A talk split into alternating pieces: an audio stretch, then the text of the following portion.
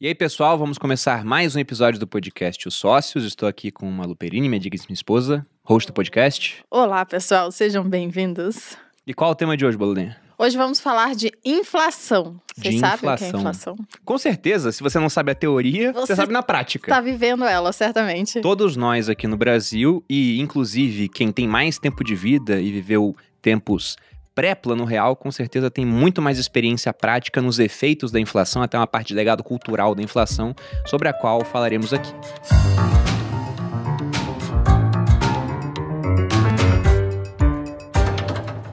E para falar desse assunto, trouxemos um convidado muito especial, que já estava devendo uma visita pra gente há tempos, já tinha É sido verdade. convidado várias vezes, que é o Fernando Urrich, Head de Educação na Liberta Investimentos, mestre em Economia da Escola Austríaca, conselheiro do Instituto Mises Brasil, possui um canal no YouTube com mais de 350 mil inscritos, é criador da comunidade Follow the Money e escritor do livro Bitcoin, a moeda na era digital. Bem-vindo, Fernando. Muito obrigado pelo convite, é um prazer estar aqui.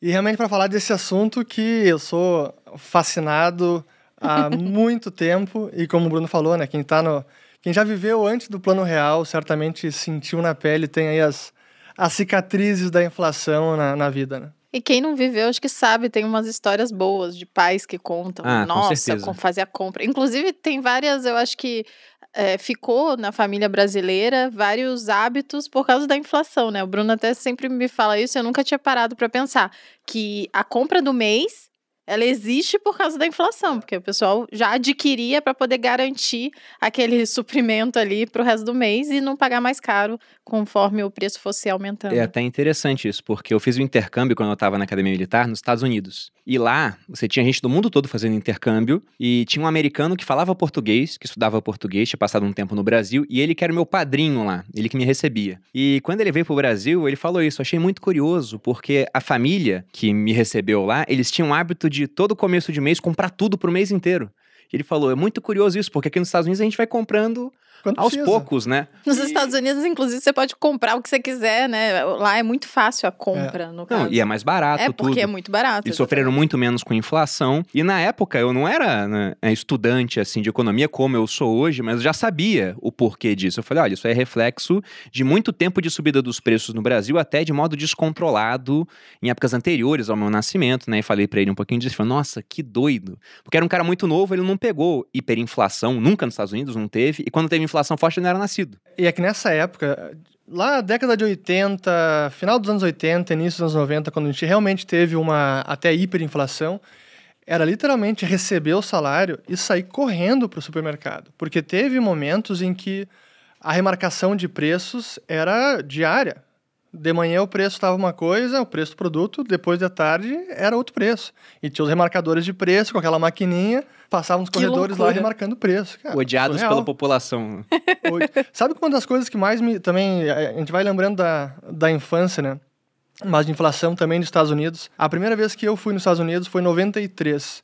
E uma das coisas que me chamou a atenção é que o preço estava impresso na embalagem dos produtos. Impresso, que loucura! Como é que vão mudar se precisar no mesmo dia, né? É, exatamente. Como é- Como é que pode? Os caras são muito civilizados que o preço está impresso lá no Brasil, tem que estar todo dia remarcando lá, né? Eu queria, Urch, até aproveitando esse primeiro gancho, dessa raiva que as pessoas tinham nas épocas pré-plano real dos remarcadores de preço e também dos sério comerciantes, isso? né? Que eram os culpados Ah, pela tá. remarcação de preços. Eles falavam assim: nossa, o comerciante inescrupuloso está aumentando o preço do feijão, sendo que o governo já falou que não pode porque tinha tabelamento de preços.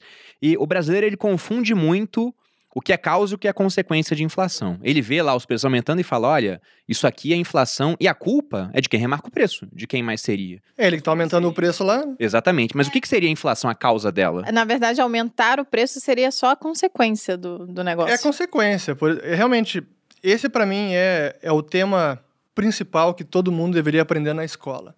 E sabe que isso não é apenas brasileiro. Acho que no mundo inteiro não sabem a real causa da inflação, que é a perda de poder de compra do dinheiro. O dinheiro vale cada vez menos. E o aumento dos preços é a consequência. Então, esse é o sintoma. E o Roberto Campos, o avô do Roberto Campos Neto, atual presidente do Banco Central, ele falava isso bastante. Tem várias entrevistas dele onde ele dizia que era importante identificar o real culpado, porque se a gente entende que quem remarca o preço e quem está aumentando o preço é o empresário, é claro que ele que é o culpado pela inflação, pela inflação é uhum. é óbvio. Mas se a gente entende que a inflação, na verdade, é a expansão monetária, que é o aumento da quantidade de dinheiro em circulação, aí o culpado é o governo. E a resposta que você dá a isso é completamente diferente. Exato. E, e por isso que a gente via nos anos 80, com o plano cruzado, quando teve congelamento de preços, a gente via os, o, houve os fiscais do Sarney, né?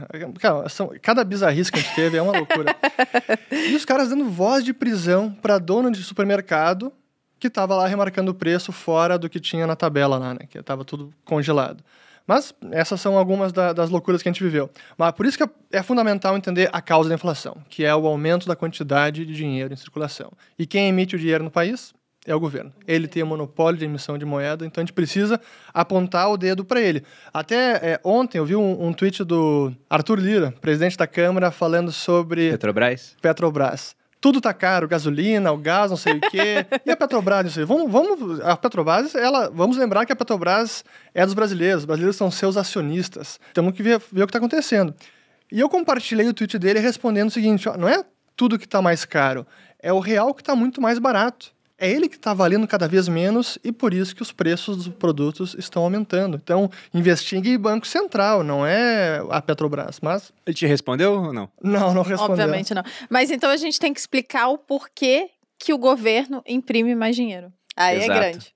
Há várias causas para isso, né? Porque governos, na hora de se financiar, eles têm algumas formas de fazer isso. Eles podem aumentar impostos, que é muito impopular, quem gosta de pagar mais imposto. Tanto que quando você vê youtubers falando disso, recentemente tivemos um muito grande falando: olha só, o pessoal que é muito rico tem que pagar mais imposto. O que, era o muito rico? Mais, mais rico do que ele, né? Exato. Botava Dentro lá uma faixa dele, é, não. Botou uma escadinha lá e falou: olha, eu tô mais perto desses caras aqui, né? Se você tem 10 milhões, você tá perto deles do que do bilionário. Só que se fosse uma, uma faixa onde você tinha lá na ponta o Saverin, que é o mais rico do Brasil, e na outra ponta a pessoa mais pobre do Brasil, em número de pessoas ele estaria muito mais próximo do Saverin do que das pessoas mais pobres. Mas em todo caso, ninguém gosta de mais imposto. Outra maneira é emitir mais dívida, mas uma hora a dívida fica tão grande que o pessoal acha que não vai ser paga, vai começar a ter uma cobrança de juros maior. E a terceira forma, quase que indolor no começo, seria essa de criar mais dinheiro. É o imposto oculto, né? Porque é muito difícil de identificar. E como as pessoas não entendem que a inflação acaba sendo um imposto, é a forma mais fácil do governo conseguir bancar seus gastos e consegue até responsabilizar os outros pela inflação. Esse que é, é, a gente vê próprio, os próprios governantes agora, políticos e às vezes até o Banco Central, ah, o vilão da inflação nesse mês é o tomate. Não, porra! é o chuchu. Não, é, é o próprio então, Banco Central. É o próprio. É, é, mas a gente vê isso, né? Acho que recentemente também tive uma matéria que eu li do, do Valor Econômico e tinha os vilões da inflação nesse ano. E nada sobre Banco Central, nada sobre política monetária, nada sobre governo, só os produtos que estão aumentando de preço. É a forma errada de enxergar o problema. E é que a gente não consegue resolver, né? Não, eu vi outro dia você colocou no seu canal um vídeo era de um assessor do, do presidente Biden nos Estados Unidos. Sim. Falando, veja bem, que a inflação agora lá fora também está alta, está na casa dos 5%. E ele falando, olha, está em 5% de inflação, mas se a gente excluir tudo que subiu, não é tanto assim, né? Basicamente foi isso que ele falou. E a culpa é da carne de porco, é do frango. E isso aí pode ser culpa dos comerciantes, porque é um oligopólio nesses setores. Então, querendo ou não, por mais que eles tenham criado trilhões de dólares, isso tem um impacto no final das contas, porque o dinheiro ele está representando bens e serviços é numa economia. E se você cria muito dinheiro e você não aumenta essa quantidade de bens e serviços, então o dinheiro perde valor em comparação com isso. Mas não. A culpa nunca é do governo, é sempre do comerciante inescrupuloso. É legal explicar o porquê que o governo imprimiu tanto dinheiro, inclusive os Estados Unidos, né? Agora foi muito por causa da pandemia, né? Teve um monte de coisa, eles queriam ajudar ao, sei lá, fazer pagar as pessoas mais pobres, né, ajudar, e aí não tinha dinheiro, então eles imprimiram. É super mais fácil, é, né? Imprimir entre aspas, né? Como é que é essa criação de dinheiro? Pois hoje? é, acho que essa é uma parte importante, ah, que é, é, é, um pouco mais complexa até, porque... Porque o dinheiro é digital. Porque o dinheiro é digital, porque os bancos também criam dinheiro, eles criam a, a chamada moeda bancária, quando eles fazem um empréstimo, eles estão efetivamente criando uma moeda bancária, e que funciona como se moeda fosse, e isso impacta a inflação também. Então, entender toda a mecânica do processo de criação de dinheiro, que é a chave. E eu, eu remeto novamente ao Roberto Campos, porque quando ele explicava isso, ele dizia: bom, Se a inflação é a expansão monetária, essa é a causa da inflação, qual é a causa da expansão monetária? Porque diz que qual é a, a expansão é a causa causada, qual é a causa causante? Por que, que estão expandindo a oferta monetária? No passado, no brasileiro, era muito mais fácil identificar. Cara, o governo não tinha nenhum controle, o Banco Central emitia moeda para financiar o governo assim descaradamente, acreditava na conta do governo, na chamada conta movimento, que era uma conta no Banco do Brasil, e que de lá o Tesouro gastava. Então, entrava no. É, digamos que entrava no vermelho sem parar e o Banco Central injetava dinheiro para cobrir essa conta. Então, era um descontrole completo. Mas com o Plano Real conseguiram controlar essa emissão monetária no Brasil. E aí, hoje, quando a gente olha essa expansão monetária, parte é responsável, é responsabilidade do governo pelo déficit fiscal e tudo isso, mas tem parte também que é o próprio processo de expansão de crédito os bancos emprestando e quando o crédito vai crescendo na economia, isso vai aumentando a massa monetária. Que até, ah, fazendo um, um parênteses, porque é um ponto importante, a gente fala, bom, estamos aumentando a quantidade de dinheiro em circulação, mas como é que a gente mensura isso? Né? Quais são as formas que a gente consegue medir a quantidade de dinheiro? E essa também é uma dificuldade, porque a gente tem os chamados agregados monetários, aqueles instrumentos que são desde os mais líquidos aos não tão líquidos, mas que acabam funcionando como dinheiro. A gente começa na base monetária, que é o papel moeda impresso e moeda metálica. E as reservas bancárias, que esse é o dinheiro que os bancos têm junto com o Banco Central. Então, essa é a primeira mensuração que a gente tem da quantidade de dinheiro em circulação. Seria o M1. O, a base monetária. Depois o M1, que é o papel moeda em circulação, em poder do público, na sua carteira, é, que está nas empresas, não que está no cofre dos bancos, mais depósitos à vista. Isso é aquele então, dinheiro que não rende juros, esse M1. Exato. Aí depois o M2, depósitos a prazo, que já rende juro, depósito de poupança, entra no M2. Mas a gente pensa, pô, depósito de poupança é a prazo. Mas efetivamente qualquer um consegue pagar alguma coisa com poupança, né? Saca no dia, no Você mesmo consegue dia. até no débito automático, Até dependendo. no débito automático. Então, quando a gente olha os agregados e consegue entender como o dinheiro está crescendo na economia, a gente precisa entender quais são os fatores que levaram a essa expansão monetária. E aí tem parte que foi o déficit fiscal e que em 2020 foi realmente um dos grandes fatores foi esse no Brasil, nos Estados Unidos. Assim, um negócio absurdo, que nos Estados Unidos não acontecia em 80 anos, olhando as, essas estatísticas de quantidade de dinheiro, subindo a quase 30% ao ano o M2. Isso realmente, nos últimos 50 anos, a média de crescimento anual era cerca de 5, 8%. E aí foi para 30%. E é claro, a gente está vendo agora o resultado nos índices de preço. Que é outra coisa importante da inflação, porque os preços, especialmente os preços aos consumidores, quando a gente vê agora o IPCA subindo tudo isso e lá fora também, isso já é sintoma de causas passadas. Então, a inflação é até um indicador atrasado, porque os, as causas dessa, dessa, desse aumento de preços foi no ano passado, não é agora. Então, é, a gente está olhando um pouco no retrovisor. Os preços de agora é um pouco do que aconteceu no passado. Tem vários pontos aí, né? É, o IPCA, por exemplo, é um dos índices que nós usamos para medir o aumento de preços, que é a maneira como a gente mede a inflação, que talvez não seja a melhor maneira possível, porque você pega na Venezuela, como é que a gente vai medir inflação hoje lá sobre itens que não existem mais no mercado? Então, por isso, entender que a inflação é aumento da oferta monetária é mais interessante do que só estar atento ao aumento de preços. Até porque, como o Rich falou, o que está acontecendo agora é um reflexo de toda a criação de moeda que nós vimos ano passado. E que hoje em dia é basicamente o apertar de um botão, né? Se a gente pega o passado, e eu trouxe até aqui algumas moedas romanas e algumas gregas, ah, né? hoje, hoje não trouxe. Hoje não tem caixinha surpresa, caixinha diferente. É verdade. Hoje. O Richard falou: só venho se trouxer as moedas. Eu falei, tá bom então, né? E eu tô com vários denários aqui, alguns áureos romanos e, e tetradracmas gregos. É, pra né? quem não tá assistindo no YouTube, né, é, e tá ouvindo só, ele tá falando de moedas de prata, ouro, moedas Isso Realmente é, antigas. é real isso aqui. Sim, É, sim, todas reais. ele tem. É tipo quando eu compro uma bolsa, ele fala: Ah, agora tem outras coisas tudo. pra comprar. Aí você vê como o valor é subjetivo, né? Eu valorizo Totalmente. muito mais aqui do que a bolsa. Inclusive, ele falou pra mim: Amor, se eu morresse, o que, que você ia fazer com as minhas moedas? Eu falei: Vender, óbvio. Não, ela, ela perguntou quanto saiu esse áureo aqui da Diva Faustina. Eu falei, ah, o preço de uma bolsa sua, né? Só, só pra mostrar, né? Absurdo. De fato, a diferença. Ela pode comprar a bolsa. um- eu posso comprar. Mas o ponto interessante dessas moedas é que lá atrás, a mesma coisa que acontece hoje também acontecia. O governo ele queria gastar mais. Só que para gastar mais, como é que ele ia fazer se a moeda era feita de prata ou de ouro? Ele precisava encontrar mais prata ou mais ouro. Tanto que essa moeda dourada que eu tenho nas minhas mãos aqui, com a, a face do Nero, né? Que foi um não imperador. Se, não se engane, ele não romano. tá tocando na moeda, tá? É, não pode um- tocar. Tem não um, pode um plásticozinho aqui. Essa moeda aqui do, do imperador romano Nero, feita de ouro, elas só começaram a ser cunhadas, esses áureos, depois que César conquistou a Gália, lá no final, né, do século I antes de Cristo. E aí ele conseguiu uma fonte de ouro, as minas daquele país, eles começaram a cunhar áureos. Só que com o tempo, quando os imperadores queriam cunhar mais moeda, o que, que eles faziam? Eles começaram a diminuir o peso das moedas. Então o áureo começou ali com mais ou menos 8,5 gramas de ouro, foi diminuindo. Os denários, moedas de prata, começaram com 4,5 e foram diminuindo. No final começaram a ser adulterados, começaram a colocar cobre, porque naquela época para criar mais moeda, ou você conseguia mais metal ou você adulterava a moeda. Hoje em dia é o apertar de um botão, porque nem precisa mais imprimir. Teve até um episódio interessante na Argentina, eles criaram também muita moeda por conta do coronavírus para dar para as pessoas, ao mesmo tempo que eles fecharam a economia, foi o maior lockdown do mundo.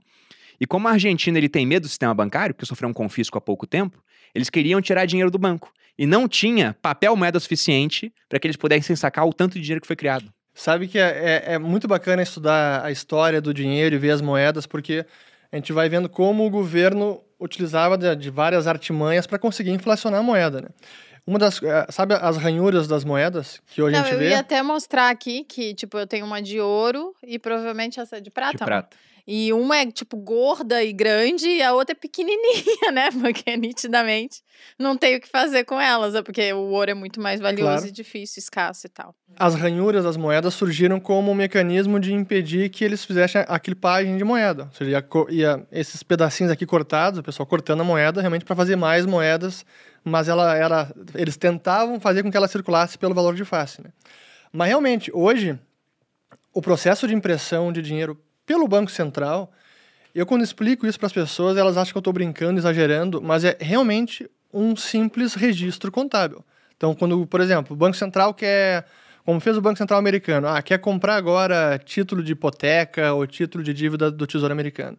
Ele simplesmente acredita na conta dos bancos ou do banco que ele está comprando, a quantia que ele vai comprar, do nada, ah, quer comprar um bilhão, vai lá, escreve um bilhão, tudo digital, ou então um 100 bilhões ou um trilhão, a quantia que for. É simplesmente assim. É um dígito eletrônico, um registro contábil. Então, realmente, nem precisa mais de misturar material, não precisa imprimir mais nada, é tudo eletrônico. Por isso que imprimiram tanto dinheiro no, no ano passado, né? É, eu acho que as pessoas hoje em dia entendem isso, porque ninguém tem mais dinheiro. Eu nem sei quando foi a última vez que eu peguei na minha mão, ainda mais agora com o Pix. Eu passo, né? Você tem dinheiro aí? Eu não tenho. O Bruno sempre pega os meus dinheiros, essa é verdade. Eu não sei se é dinheiro, eu tenho pesos argentinos aqui. É menos. Daquelas... Eu trouxe também? É menos só, que só, pra dar uma contraposição, eu tenho uma nota aqui de dois pesos, uma de cinco pesos e uma de 10 pesos argentinos. Isso aqui é engraçado porque a gente foi na Argentina a última vez, era quando? 2000 e... 17. A gente já 16. teve essa briga aqui, inclusive. Ah, 2016, 2017. E sobrou um pouco de, de dinheiro na minha mão. Eu falei, o que, que eu faço? Compro um alfajor ou seguro pra quando eu voltar na Argentina a próxima vez? Você O tempo mostrou que era melhor ter comprado o alfajor. Porque agora isso aqui não compra mais nada. É impressionante. Isso que eu queria ver com você. Porque a gente viu que governos são responsáveis pela inflação. Afinal, a inflação é um aumento de oferta monetária, isso desvaloriza o dinheiro e é terrível para todo mundo. E por que que mesmo sabendo que é terrível, pegando casos históricos, a gente vê até aqueles da República de Weimar, por exemplo, né, com trabalhadores queimando dinheiro no inverno, recebendo duas vezes por dia para poder comprar as coisas. Por que que mesmo assim esse tipo de coisa continua? O que que os governos ganham com isso? No curto prazo, eles conseguem se financiar. Então, essa, é, a, é a maneira que a inflação ajuda os governos. Então, por exemplo, na Argentina é um estado que tem um gasto fiscal enorme, tem uma alta dívida também. Eles já não conseguem mais se financiar fora da Argentina em dólares, porque já deram calote inúmeras vezes. É como dizem meus amigos argentinos, é a Argentina e seu eterno déjà vu. Porque assim, a gente já viu essa história mil vezes. Então eles acabam recorrendo à inflação. Mas aí, como conter essa, esse episódio de inflação, de expansão monetária, que é a grande dificuldade? Porque daí começam também os economistas e aqueles que são, o Roberto Campos também chamava, né, são os amigos da inflação, aqueles que se beneficiam. Como é que você vai impedir agora a inflação? Ah, vem os economistas e dizem, não, se conter a inflação agora, vai, vai acabar com a atividade econômica, vai aumentar o desemprego, então, para acabar com a inflação, tem que aumentar o desemprego. Então, você é contra os trabalhadores, você quer causar desemprego em massa para acabar com a inflação. Então, começa esse tipo de retórica e que faz com que seja realmente difícil conter essa escalada inflacionária. Como foi, pô, o Brasil ficou quanto tempo até surgir o Plano Real? E às vezes olhando a história brasileira, o real parece mais um acidente histórico do que algo muito bem planejado que a gente vai conseguir manter por tanto tempo. Acho que, bom, já é o melhor plano, plano monetário que a gente tem em 80, 90 anos. Se né? a gente for pegar todas as moedas nacionais, seria a décima moeda e já a segunda mais longeva, com 27 anos. Pra que... A história monetária do Brasil é, é apaixonante, porque é, dá para você estudar aquilo e falar, meu Deus, quanta loucura, né? Quanta loucura. E se a gente pega desde o começo, as moedas foram os réis, que era moeda de Portugal, e réis é o plural de reais. Aí depois você teve os mil réis. Dom João saiu do Brasil, levou todo o ouro que a gente tinha de lastro, precisava criar mais dinheiro, aí processo de hiperinflação, começaram a ver que, ó, agora o pão, né? Antes o pão que era um real, agora é mil réis, aí ficou mil réis o nome da moeda. Aí depois, na era Vargas, veio para Cruzeiro, aí com os militares, Cruzeiro Novo, aliás, um pouco antes dos militares, se não me engano, Cruzeiro Novo, Aí Cruzeiro Novo já tinha uns três anos, falaram: ah, não é mais Cruzeiro Novo, agora é Cruzeiro de novo. Aí veio Cruzado, Cruzado Novo, Cruzeiro novamente, Cruzeiro Real, até que depois chegou no Real. E durante esse período, se a gente pegar de 1954 até 94, a gente teve 40 anos seguidos de inflação de no mínimo dois dígitos, alguns episódios de três dígitos, e no final da década de 80 de quatro dígitos. E, e quando você olha, você pega aqueles economistas da época que estavam auxiliando o governo, né, Milson da Nóbrega, é, você pega até o Sarney, você vê entrevistas dele hoje, você olha para eles e vê esses caras tinham conhecimento econômico. Como é que eles não conseguiram saber que aquelas medidas que eles tomavam de tabelar preço, o Sarney falando que a carne estava cara porque estava escondendo o boi no pasto, de colocar fiscais para ir nos mercados e falar, olha, o preço tem que ser esse. Como é que eles não sabiam que ia dar errado? Sabe que esse boi no pasto teve o, essa, eu acho que foi na época do Cruzado, 86, que a Polícia Federal foi sobrevoando fazendas em helicóptero para conseguir confiscar o boi e levar para os matadouros para levar para o supermercado. Esse era, tem capa da Veja, sumiu dizer, o boi. Eles queriam obrigar os caras a matarem o boi Exatamente. e vender pelo preço que eles queriam, não pelo preço que era o justo. Que era um preço que daria prejuízo pro cara. Exato. Porque era um preço abaixo do preço que seria o de mercado. E eu acho que eu acho que é isso que as pessoas não entendem quando falam: "Ah, a culpa é do empresário que botou esse preço". Não é porque não é que o empresário não quer vender pelo preço que, que foi Eu- dito. eu- eu é porque preciso- não vale, né? Não Esse é o, o ponto essencial que também tá, tem a ver com a inflação, é como o preço é a informação mais importante da economia. Porque o preço, ele emite uma série de sinais de informações para todo mundo se comportar e se coordenar de forma harmônica.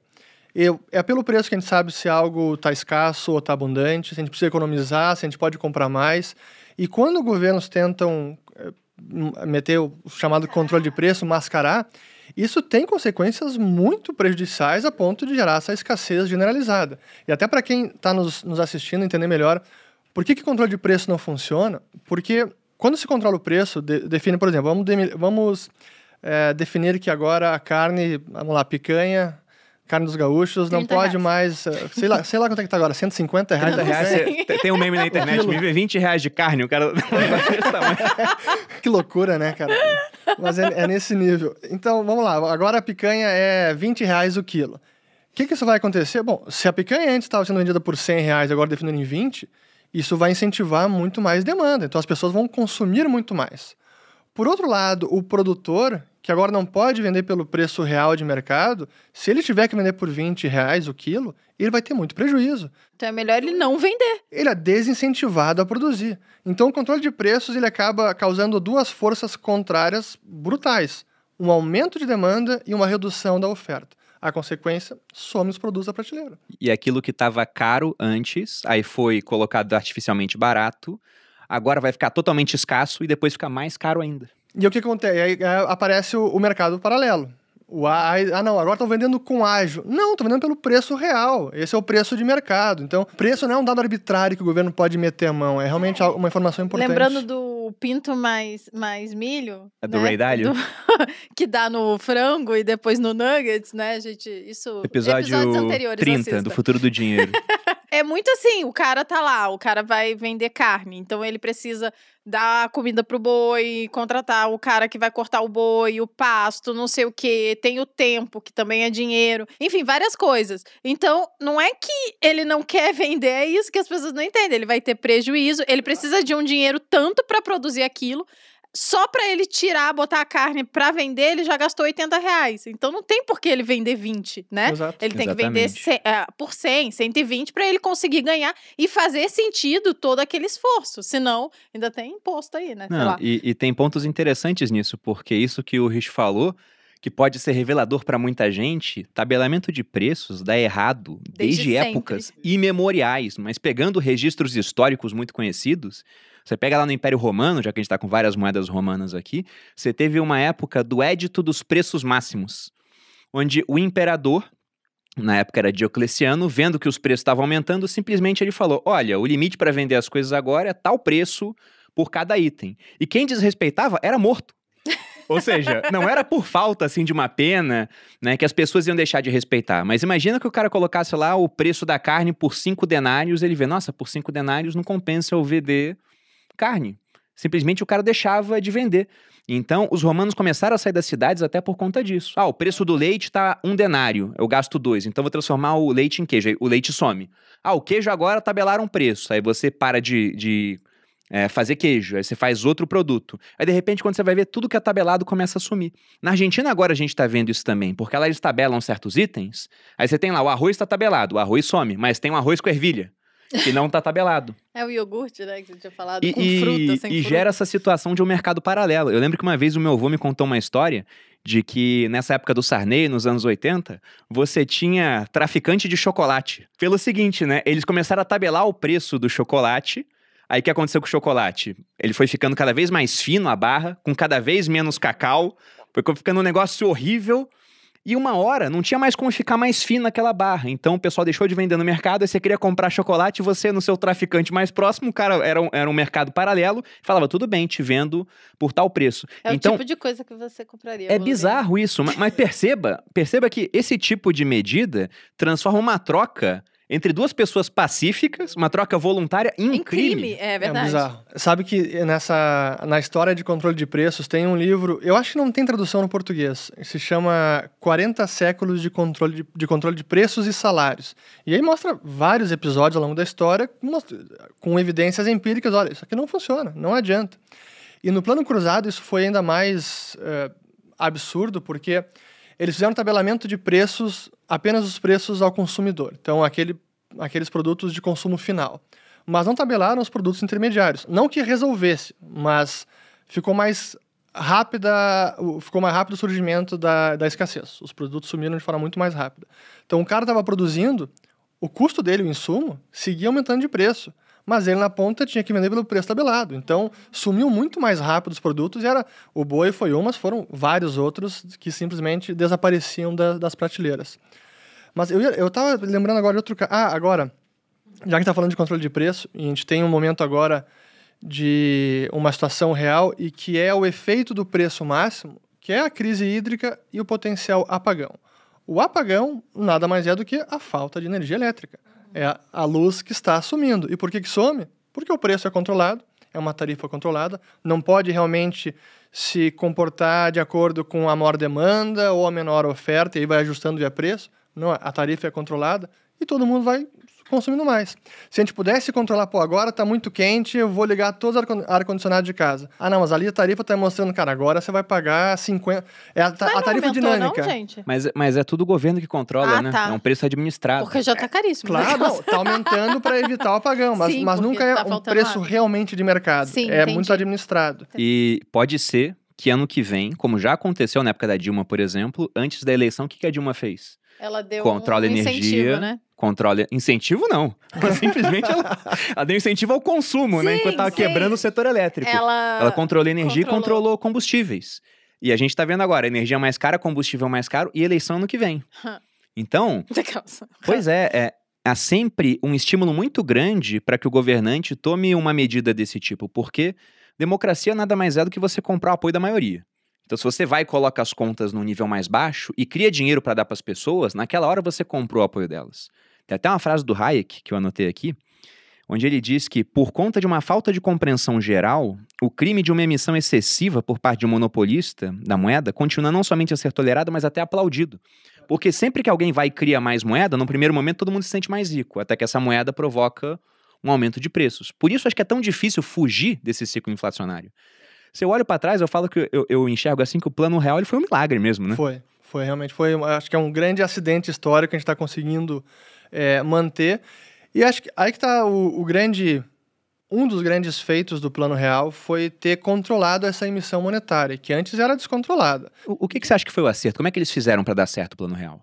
Acho que tem, tem vários componentes, mas eles atacaram várias frentes dessa, desse descontrole de emissão monetária. Uma delas era essa tal da conta movimento. Isso até foi antes do Plano Real. Isso foi em 88, que acabaram com a conta movimento que o Tesouro o plano gastava. Real foi em 94. Quatro. Depois acabaram também com os bancos estaduais, que essa era uma farra. Nossa, eu nem porque... sabia que existia isso, gente. Banerj, eu, eu tinha quatro anos nessa época. Alguns Banerj, existem Banerj. ainda. Alguns existem ainda. O Banrisul, não, não privatizamos, perdemos a chance no Rio Grande do Sul de, de realmente privatizar o Banrisul, mas todos os estados praticamente tinham seu próprio banco estadual. E o governador que mandava no banco. E ele funcionava como uma conta ali, um cheque especial que o, o, banco ia emprestando sem parar e o banco ficava virtualmente insolvente. E como é que ele era resgatado? Pelo Banco Central, que emitia moeda para resgatar. Então, é, essa era outra fonte de emissão monetária e que aí, no final da década de 90 houve a grande, o grande saneamento dos bancos estaduais. É, a política cambial também era outra fonte de emissão monetária, na, na busca por controlar o câmbio, se emitia muita moeda para comprar reservas, depreciava ainda mais o câmbio, então era quase que uma é, referência circular ali para conter a, a depreciação do câmbio. Então essas, principalmente ali no financiamento do tesouro direto pelo Banco Central, pela conta movimento, saneamento dos bancos estaduais e política cambial também, e quando iniciou naquele regime de bandas cambiais, né? lembra que o real começou era um para um, até, aliás, menos, o real era mais forte do que o dólar. Era 0,90 centavos para um dólar. Meu pai, quando foi para Angola em 96, missão de paz, ele pegou um câmbio onde um dólar comprava 96 centavos de real.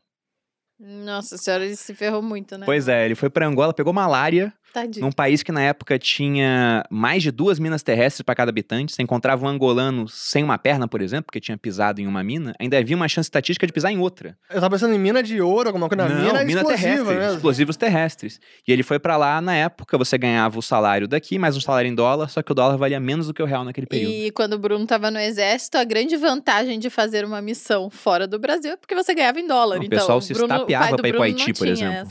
Porque na Vantagem. época, na época onde, por exemplo, teve um quartel que estava muito próximo de mim que, que mandou gente para Haiti, o dólar tava uns 3 reais.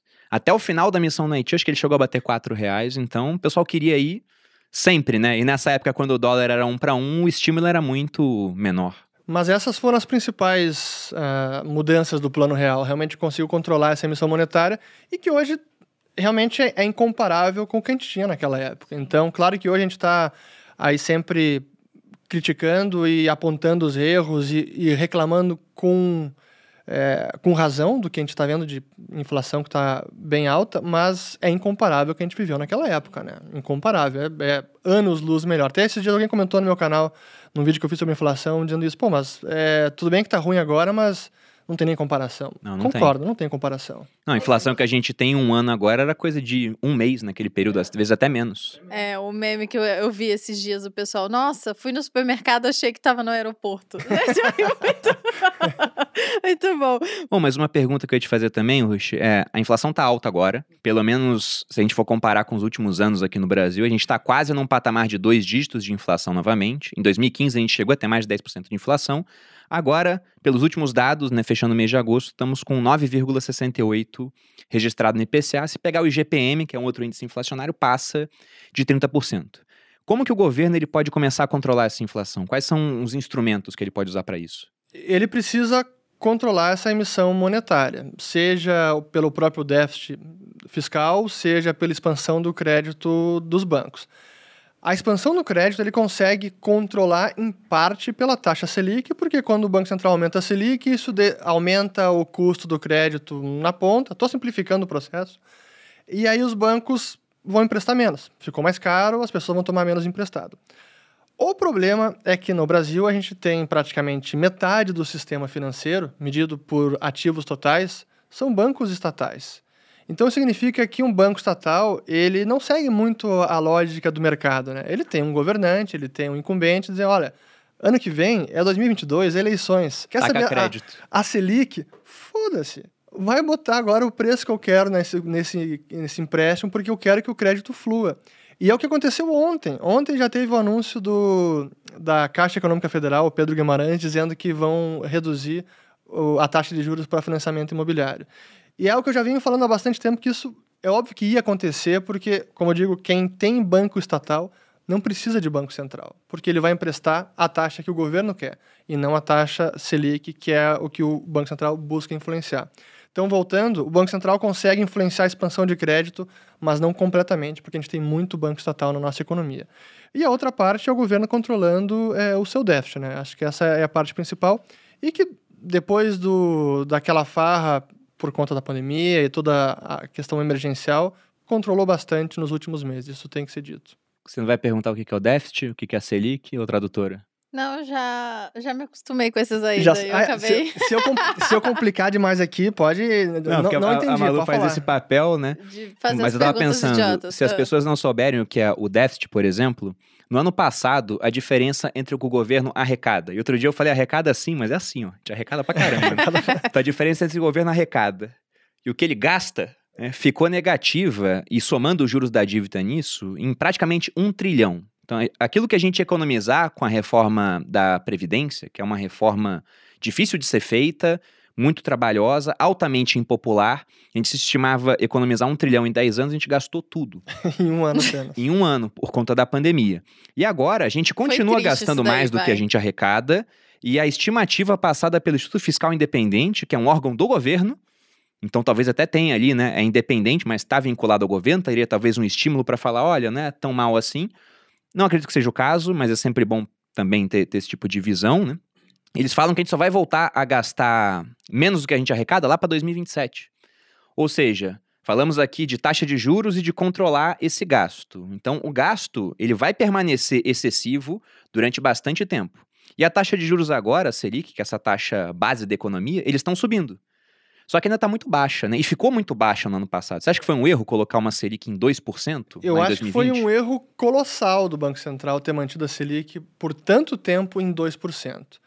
É, primeiro, na minha visão, nem deveria ter reduzido tanto. Mas reduziu lá em agosto do ano passado.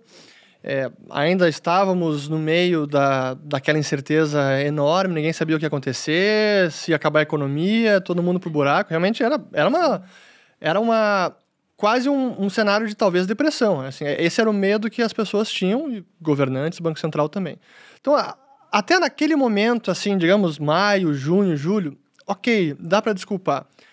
Mas depois que a gente viu o que estava acontecendo, com o câmbio se depreciando muito, e o câmbio é um que os economistas chamam uma forma de é um mecanismo de transmissão da inflação muito rápido, porque o câmbio deprecia, tudo que a gente importa fica mais caro. É automático. Então, o repasse para os preços por conta do câmbio é muito rápido. Os economistas chamam do o pass-through. Ou seja, eles adoram usar termos em inglês, né? Mas é verdade. Então, o câmbio depreciou demais e o nosso diferencial de juros, que é a nossa taxa básica menos a taxa básica americana, chegou também no menor patamar de toda a história. E isso fez com que o famoso carrego, o carry trade, que é se endividar lá fora com uma taxa muito barata, e aí traz o dinheiro para o Brasil, compra reais e investe aqui e colhe os juros mais altos. Esse, essa jogada praticamente acabou no ano passado porque não fazia mais sentido. O juro é muito menor, muito mais comprimido e com o risco Brasil todo não compensava, mesmo fazendo o hedge, né, a proteção dessa operação. Então o fluxo de capital também diminuiu. E essa e os economistas e até acho que mais o, as pessoas em geral e políticos acabam muitas vezes de demonizando né, o capital especulativo, carry trade, agora vão se aproveitar dos nossos juros. Mas é um dinheiro que tem um papel positivo até de estabilizar o câmbio. Só que esse dinheiro sumiu. E o nosso câmbio não apenas depreciou, mas ele ficou muito volátil também. E claro que a depreciação é não apenas pelos juros do Banco Central, mas também pela incerteza, a intenção política, o risco fiscal, né? Esse um trilhão de buraco, né? A conta do governo ficou vermelha em um trilhão, é um é negócio é impressionante. É. Mas o, o, Banco Central, por que, que eu digo que foi um erro colossal? Porque ele insistiu nesse nível de juros durante muito tempo. Eu lendo, e, e isso não apenas o Banco Central, mas muita, uma boa parte do mercado também errou. Porque lá em outubro do ano passado, quando já estava claro que a inflação estava aumentando, alimentos já estava acima de 10%, o câmbio já tinha passado de 5%, e as previsões para a inflação do fim de 2020 era ainda de 2%. E acabou em 4,5%. E o pessoal, imagina, em outubro, prevendo que ia acabar 2020 com 2%. Assim, erraram tanto em tão pouco tempo ali. E ele insistiu até foi março desse ano, né? Sim, quando março desse ano quando começou a aumentar. E até, até eles adotaram aquela política do forward guidance, né? Que, que é, durou bem pouquinho aqui, né? Cara, quando eu vi aquele negócio, para quem não sabe, né, o forward guidance é uma ferramenta, digamos assim, de política monetária que o Banco Central americano, o Federal Reserve, começou a adotar depois da crise de 2008, porque ele manteve as taxas em zero e não ia aumentar tão cedo. Então ele diz: ó, oh, pessoal, a partir de agora a nossa orientação prospectiva, essa tradução do forward guidance, vai ser manter as taxas em zero a perder de vista. Não sabemos quando vamos aumentar, então é para o longo prazo. E o Banco Central resolveu adotar essa mesma ferramenta e dizer: ah, agora o nosso forward guidance é de taxa de juros nesse nível por um bom período. Não chegou a especificar quanto tempo seria. E três reuniões depois teve que abandonar o forward guidance porque cara, era incompatível com a nossa realidade. A gente é uma economia emergente, relativamente fechada, não tem a nossa moeda não é plenamente conversível, a gente não tem essa livre movimentação real mesmo de capitais. Então, nosso fiscal é muito pior, não tinha nenhum sentido. Mas eles insistiram nisso e, e deu no que deu. Então, para mim, sim, foi um, um erro. E acabou que aquela ideia de, ah, não, a Selic em 2% é importante, que vai estimular a economia, vai trazer benefícios, ajuda o fiscal também, porque como tem uma parte da dívida que é atrelada à Selic, o Tesouro Selic, a, a LFT, então reduz a Selic, ajuda o fiscal também.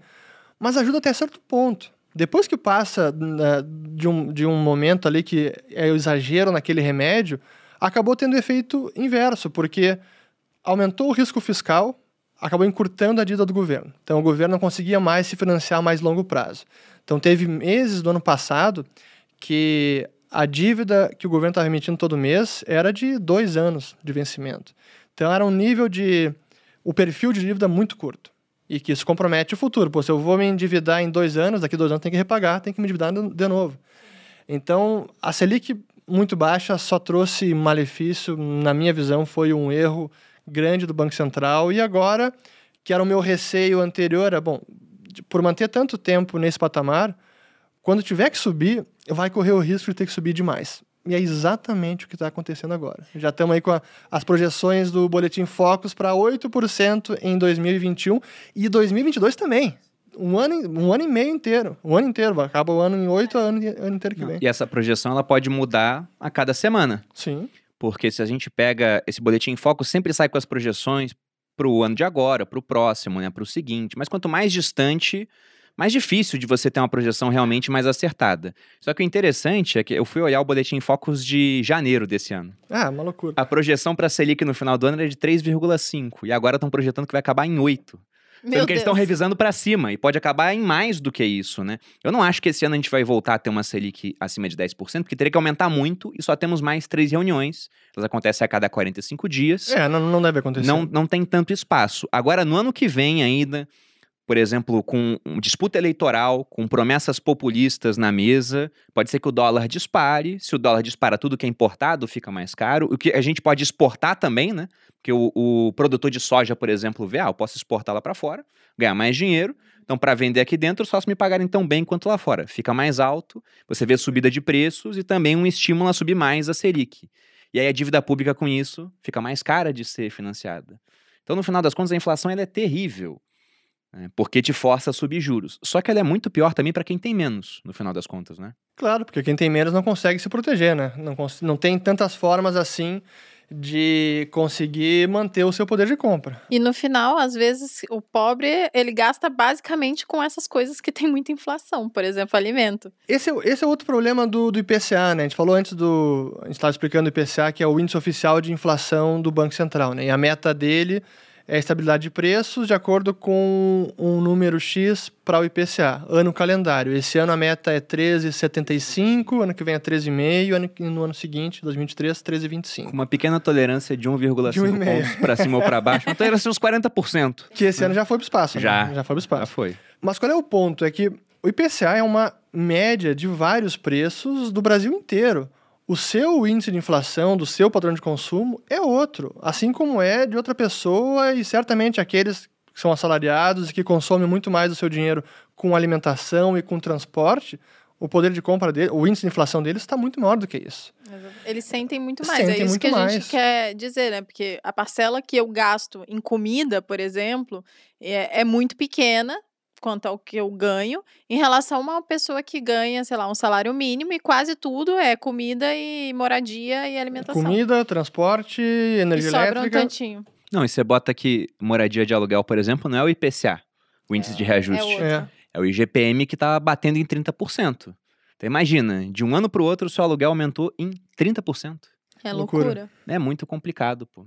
Aí o pobre, e isso é até engraçado, porque quando o governo vai lá e quer criar mais dinheiro, geralmente todo mundo aplaude. E quem é mais prejudicado pela inflação é justamente aquela pessoa que menos compreende como é que funciona o Que fenômeno. ela acha que ela está sendo beneficiada, porque ela provavelmente vai receber algum tipo de auxílio, né? Não, quantas pessoas não retuitaram o Lula no começo da pandemia? Tem que criar muito dinheiro, É. porque tem espaço para criar dinheiro. E artistas falando a mesma coisa, e todo mundo falando da economia, a gente vê depois. Aí quando chega depois, o pessoal fala: por que, que o arroz está 50% mais caro? Porque isso aconteceu. E aí que eu coloco a culpa nos economistas em geral também, não são todos, mas em geral, porque eles, parece que muitos deles não entendem realmente como funciona a inflação. E como está. e como, mas é verdade. A Malu tá rindo, mas é verdade. É, porque até eu já entendi, porra. Mas você sabe que é, isso, isso que eu tô falando de oferta monetária, de quantidade de dinheiro, não se ensina quase na- Não, nas, nas, nas faculdades de Eu ciência sei porque o econômica. Bruno me ensinou. Por isso O que eu Roberto Campos não aqui, falava ó, que eu- De sabedona. Do, do- do pessoal da Unicamp, Da né? Ele Unicamp. pegava muito no pé, falando que eles iam quebrar o Brasil, né? Como é que ele falava? Ou a gente acaba com os economistas da Unicamp, ou eles vão acabar com o Brasil. Ano passado, o próprio Paulo Guedes, que é um economista que eu respeito, confesso que eu respeitava mais antes do governo do que eu respeito agora, em termos de ideias e do que ele fez de política econômica. Mas ele mesmo dizia: não, pode imprimir dinheiro agora que não tem problema, não vai gerar inflação. Ah, é, ninguém entendeu. Alguém abduziu ele nesse momento, não é E é, possível. e é o que aconteceu agora. Então, pô, se, a- se o próprio Paulo Guedes falando isso, sim, realmente é o que o- alguns diziam que é, virou é o Ciro Guedes, né? Ciro Então, Guedes. Muito bom isso Quem aí. tem Paulo Guedes não precisa de Ciro Gomes. É, é fogo, né? De ter que dizer isso, né? É, Não. lembra do Ciro falando. Essa, essa é boa do Ciro. Dele falando que ia pagar. Tirar o nome do SPC de todo mundo. É. Usando banco público pra isso, né? Ele imprimir dinheiro? O que ele ia fazer? Não, ele ia não pegar. entendeu. Na época, eu não sei se era toda a proposta dele, mas tem uma hora que ele expôs um raciocínio de: olha, a gente tem o Banco do Brasil, tem a Caixa Econômica, a maior parte das dívidas é de mil e pouquinhos reais. Você faz um programa de crédito a juros baixos, o pessoal pega dinheiro emprestado nesses bancos, paga a dívida e fica devendo para os bancos. Ah, Só que você está emprestando, obrigando o banco a emprestar por taxas mais baixas E para um tipo de. né? Exatamente, pro tipo de pessoa que está devendo. Então não é aquela pessoa mais segura para quem você pode Complicado. emprestar. Mas o dinheiro não é dele, ele é nacionista do banco. Tá Então é muito tranquilo. de fazer isso. E sobre a inflação, tem um ponto muito interessante também, porque essa combinação que nós temos aqui no Brasil, né, e isso é um dos motivos pelos quais provavelmente governos gostam de inflação, de uma taxa de imposto, uma tabela com percentual fixo da renda e uma inflação crescente, é que com o tempo tá todo mundo começando a pagar imposto de renda. A gente vê hoje, por exemplo, em comparação com 94, lá em 94 para pagar imposto de renda você tinha que ganhar umas nove vezes o salário mínimo. Hoje, uma pessoa que ganha um pouco menos do que duas vezes o salário, ganha uns 1.900 reais, né? O salário mínimo está em 1.100. É, a minha empregada paga renda. doméstica já paga imp- imposto de renda. Então, isso já fica muito complicado, pô. Porque você está tirando o dinheiro do pobre, de um lado com imposto e do outro com a, inflação. E aí, aquele raciocínio que você disse, né? Se o preço no mercado aumenta, sei lá, o preço do mercado aumentou 20% no ano. Como você consome quase nada comparado ao que você ganha, você é pouco afetada. E o ponto é que parte do seu dinheiro você investe em ativos que podem compensar o aumento da inflação. A classe média é mais afetada, mas também investe e não consome tanto assim. Agora o pobre ele não consegue investir, ou porque não sobra dinheiro para ele, ou porque ele nem entende como funciona o mercado financeiro. Porque a inflação também ela obriga as pessoas a terem uma, uma financiarização do conhecimento. Elas têm que estudar finanças para sobreviver. E o pobre não faz isso. E além do que, Tem um aumento de 20%, tempo também, né? Tá isso pode ser a diferença entre ele poder comprar proteína ou ter que viver só de miojo, de carboidrato, de biscoito, aquilo que é mais barato. Você piora até a saúde dele no final das contas por conta disso.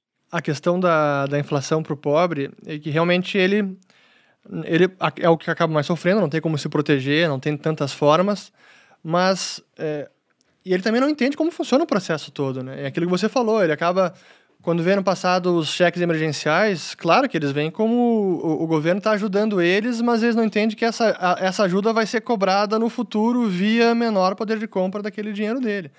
E essa correção do imposto de renda que agora está sendo é, também tratada na reforma, isso nem é reforma, né, cara? Isso é obrigação. Já deve, já- sempre deveria ter sido corrigido pela inflação. Isso era o mínimo, deveria ser automático o reajuste. E agora está, ainda assim, reajustando pelo que estão fazendo, está muito defasado. E não é apenas imposto de renda, né? É, Em ações também, o, o imposto sobre ganho de capital, como é que é o, o limite? É Os 20 mil mil isentos. reais. 20 mil reais. Há quantos anos? isso? Desde 94 também, não é? Se eu não me engano, é 95. Na época, 20 mil reais valia os 100 de hoje. Você comprava um imóvel na época e desde então não reajustaram. E quando forem reajustar, eles provavelmente vão tirar esse negócio. Claro. Vão falar, como assim vender ações e tá isento, né? Não, tem que tributar Fados. esse pessoal aí que vende. E outro dia eu fiz uma, uma conta com essa questão da tabela de imposto de renda que a gente tem hoje, que não é corrigida desde 2015, e um aumento da inflação. Se todo ano a inflação aumentasse 5% e o governo fosse ajustando o salário mínimo em 5% também para compensar, em 30 anos, todo mundo que ganha um salário mínimo estaria pagando 27,5% de imposto. Porque o mínimo já estaria lá na faixa dos 4,700 mais ou menos. Então, uma inflação 27,5. crescente, 27,5, que é, é a alíquota mais alta hoje. Uma inflação crescente com esses impostos fixos, isso aumenta o percentual da renda das pessoas que vai parar na mão do, do próprio público. governo. E eu queria ver contigo, eu achei um, um vídeo seu muito bom que você falava sobre o legado cultural da inflação. E esse é um ponto interessante, como muito tempo de inflação muda a cabeça das pessoas em vários aspectos. E você falava no vídeo de quando você era criança, primeira vez que teve um contato com a inflação, achei muito curioso isso. Pois é, eu até estava me preparando o roteiro para gravar o vídeo, até liguei pro meu pai para lembrar de alguns detalhes que eu não lembrava, como por exemplo, o clube que eu frequentava no Rio de Janeiro, na época eu frequentava, eu morava no Rio, morei de 82 até 87. Então, época de infância. Eu nasci em 80, para quem tá pensando quantos anos eu tenho. E a gente frequentava o clube, era o Marina Barra Clube, que ficava na Barra da Tijuca. E naquela época, isso era 85, 86. Que era eu só não- mato naquela época, Barra da Tijuca. Sim, não tinha nada. e eu lembro que eu ganhava semanada, não era mesada, era semanada. E eu, muito me achando esperto, pensei, pô, vou poupar o dinheiro e consigo comprar mais coisas. Tinha lá uma banquinha na- no clube que vendia guloseima, chocolate, alguma coisa. Eu adorava chocolate, porcaria, como qualquer criança. E eu pensava, pô, se eu juntar o dinheiro, daqui a algumas semanas eu consigo comprar um monte de bala. E aí juntei algumas semanadas, acho que umas quatro, seis semanas. E aí, numa dada semana, fui lá com o meu dinheiro no bolso, cheguei para comprar o que eu queria. O cara olhou o dinheiro, tá, não. não, eu quero chocolate, não, isso aqui não como mais nada. Assim, a, a minha frustração foi tanta que eu, eu não entendia o porquê, mas realmente aquilo me marcou que é uma história que eu lembro até hoje. Eu lembro da cena como se fosse Gente, hoje, eu olhando pro cara, assim, isso aqui não compra nada. Mas E é antes pode? comprava. E antes comprava. Em questão Que de é, um mês e meio. E realmente era assim, É, não é exagero. 80. Claro. Que tristeza. E então essa. Hoje em dia pode guardar o dinheiro, viu, gente? É, Vamos... olha, calma aí, cuidado com esse conselho aí, viu? Não, mas não poxa, por tanto tempo. Não, por tanto tempo. Ah, compre dólar daquelas. Do nada. Aí qual foi a, a- o que eu comentei no vídeo até, né? Que esse tipo de. Imagina, é- essa experiência, o que que ensinou para uma criança de 5, 6 anos? Não poupe. Não poupe. Torre tudo. Recebeu o dinheiro, gasta. Então, e é exatamente o que acontecia naquela época. A gente falou no começo da, da nossa conversa aqui sobre as compras de mês, né? Esse era o rancho, no sul a gente chamava de rancho, a compra do, do, para abastecer dispensa e geladeira. E realmente o pessoal fazia isso, recebia o salário e tinha que gastar na hora, porque se não gastasse, no dia seguinte ia comprar menos.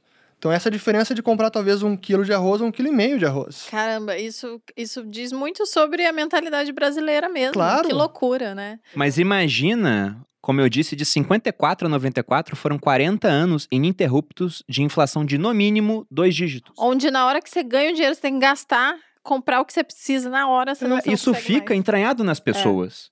E aí você pensa, não, tem, tem que poupar. Também tivemos um confisco no meio do caminho. Mais esse. Isso até eu acho Não sei se eu cheguei a fazer vídeo já sobre o plano Collor, mas depois, depois a gente fala do Collor. Mas só voltando sobre o legado cultural, né? Então, esse tipo de, de experiência onde a inflação é muito alta, incentiva a consumir e não poupar, faz com que a sociedade fique muito mais orientada ao presente. A consumir mais, ao curto prazo e não planejar no futuro. Pô, como é que eu vou começar uma fábrica, um investimento que vai durar talvez dois, três ou cinco anos, se eu não tenho a menor ideia de quanto vai valer o dinheiro no futuro?